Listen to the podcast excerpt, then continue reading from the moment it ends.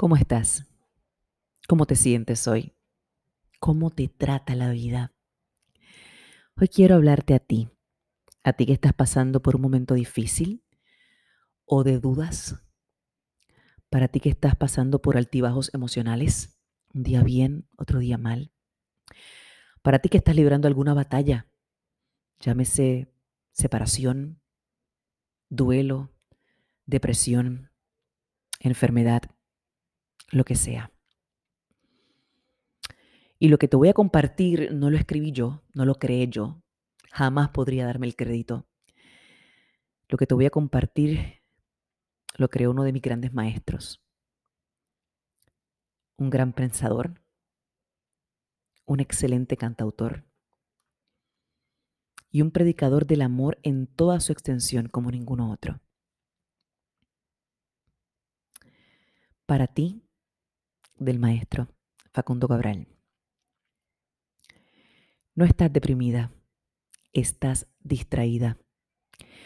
Distraída de la vida que te puebla. Tienes corazón, cerebro, alma y espíritu. Entonces, ¿cómo puedes sentirte pobre y desdichada? Distraída de la vida que te rodea, delfines, bosques, mares, montañas y ríos. No caigas en lo que cayó tu padre que se siente viejo porque cumplió 70 años, olvidando que Moisés dirigía el Éxodo a los 80 y Rubinstein interpretaba como nadie a Chopin a los 90, por solo citar dos casos conocidos. No estás deprimida, estás distraída. Crees que perdiste algo, lo que es imposible, porque todo te fue dado. No hiciste ni un solo pelo de tu cabeza, por lo tanto no puedes ser dueña de nada. Además, la vida no te quita cosas, te libera de cosas, te aliviana para que vueles más alto, para que alcances la plenitud.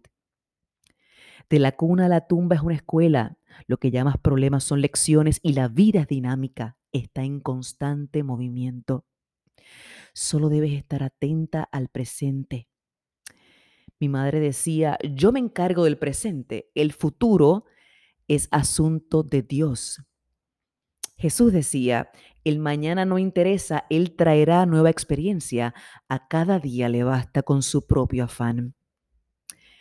No perdiste a nadie, el que murió simplemente se nos adelantó porque para allá vamos todos.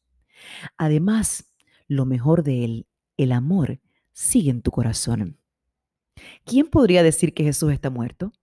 No hay muerte, hay mudanza. Y del otro lado te espera gente maravillosa. Gandhi, Michelangelo, Whitman, San Agustín, la Madre Teresa, tu abuela y mi abuelo.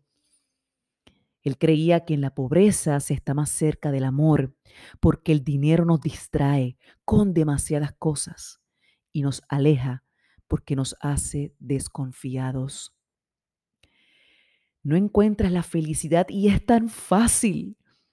Solo debes escuchar a tu corazón antes de que intervenga tu cabeza, que está condicionada por la memoria, que lo complica todo con cosas viejas, con órdenes del pasado, con prejuicios que enferman y encadenan. La cabeza divide, es decir, empobrece. La cabeza no acepta que la vida es como es, no como debería ser. Haz solo lo que amas y serás feliz. El que hace lo que ama está bendito y condenado al éxito, que deberá llegar cuando deba, porque lo que debe ser será y llegará naturalmente. No hagas nada por obligación ni por compromiso, sino por amor. Entonces habrá plenitud y en esa plenitud todo es posible, sin esfuerzos porque te mueve la fuerza natural de la vida la que me levantó cuando se cayó el avión con mi mujer y mi hija, la que me mantuvo vivo cuando los médicos me diagnosticaron tres o cuatro meses de vida. Dios te puso un ser humano a cargo y ese eres tú. A ti debes hacerte libre y feliz. Después podrás compartir la vida verdadera con los demás. Recuerda Jesús, amarás al prójimo como a ti mismo. Así que reconcíliate contigo, ponte frente al espejo y piensa que esa criatura que estás viendo es obra de Dios y decide ahora mismo ser feliz. La felicidad es una adquisición, no algo que te llegará de afuera. Además, la felicidad no es un derecho, sino un deber, porque si no eres feliz, estás amargando a todo el barrio. Un solo hombre que no tuvo ni talento ni valor para vivir, mandó a matar a seis millones de hermanos judíos. Hay tantas cosas para gozar y nuestro paso por la tierra es tan corto que sufrir es una pérdida de tiempo. Tenemos para gozar la nieve del invierno y la flor de la primavera, el chocolate de la perulla, el baguette francés, los tacos mexicanos, el vino chileno, los mares y los ríos, el fútbol de los brasileños y los cigarros de Davidoff, las mil y una noches, la divina comedia, el Quijote, Pedro Páramo, los boleros de Manzanero, la poesía de Whitman, Mahler, Brahms, Mozart, Chopin, Beethoven, Caravaggio, Rembrandt, Velázquez, Cézanne y Picasso, entre tantas maravillas. Si tienes cáncer, pueden pasar dos cosas y las dos son buenas. Si te gana, te liberas del cuerpo que está molesto. Tengo hambre, tengo frío, tengo sueño, tengo ganas, tengo razón, tengo dudas. Si tú le ganas, serás más humilde, más agradecido, por lo tanto fácilmente feliz, libre del tremendo peso de la culpa, la responsabilidad y la vanidad, dispuesto a vivir cada instante profundamente como debe ser. No estás deprimida, estás desocupada. Ayuda al niño que te necesita. Ese niño será socio de tu hijo. Ayuda a los viejos y a los jóvenes ellos te ayudarán cuando lo seas. Además, el servicio es una felicidad asegurada, así como gozar de la naturaleza y cuidarla para el que vendrá. Da sin medida y te darán sin medida. Ama hasta convertirte en lo amado. Y más aún, hasta convertirte en el mismísimo amor. Que no te confundan unos pocos homicidas y suicidas. El bien es mayoría, pero no se nota porque es silencioso. Una bomba hace más ruido que una caricia, pero por cada bomba que destruye hay millones de caricias que alimentan la vida. El bien se alimenta de sí mismo, el mal se destruye a sí mismo. Si los malos supieran qué buen negocio es ser bueno, serían buenos aunque sea por negocio. No estás deprimida, estás distraída. El miedo nos distrae del amor, que es sabio y valiente, porque sabe que no hay medidas ni fin. Busca dentro y desaparecerán las nubes de la periferia. Quédate quieta y en silencio para escuchar a la sabia que llevas dentro, al que tienes siglos, no años como tu cuerpo. Por eso está más allá de tus caprichosas medidas, de los prejuicios que provoca el miedo y que es hijo de tu ignorancia. El sabio, que está más allá de los efectos que crees buenos o malos, ricos o pobres, oscuridad o luz, porque está en lo esencial, es decir, en la mismísima causa, está en lo invisible de donde surge todo. Y cuando escuchas al sabio que llevas dentro, sentirás la lluvia buena y saludable, el frío, Estarás tan atenta a la causa que todos los efectos serán luminosos.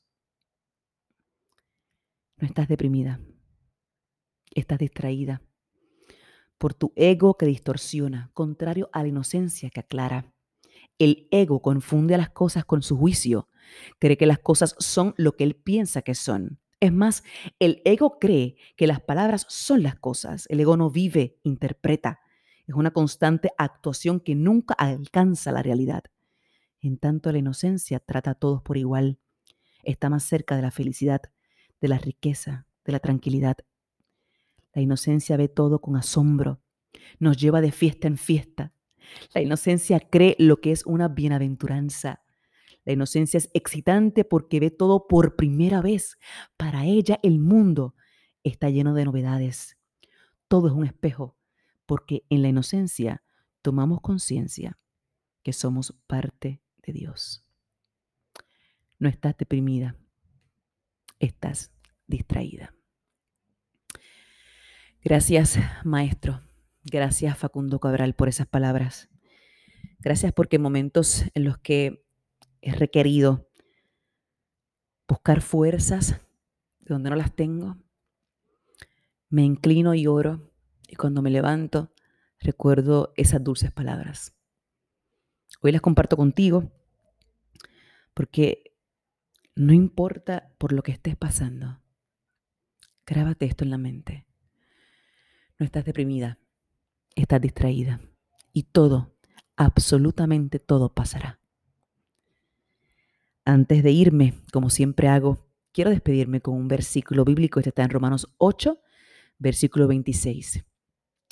Asimismo, en nuestra debilidad, el Espíritu acude a ayudarnos. No sabemos qué pedir, pero el Espíritu Santo mismo intercede por nosotros con gemidos que no pueden expresarse con palabras. Gracias por este ratito. Gracias por escucharme. Recuerda seguirnos en las redes sociales de Soltera Codiciada Podcast y cada jueves aquí, a la misma hora, en este espacio que es tan tuyo como mío. Hasta la próxima. Chao, chao.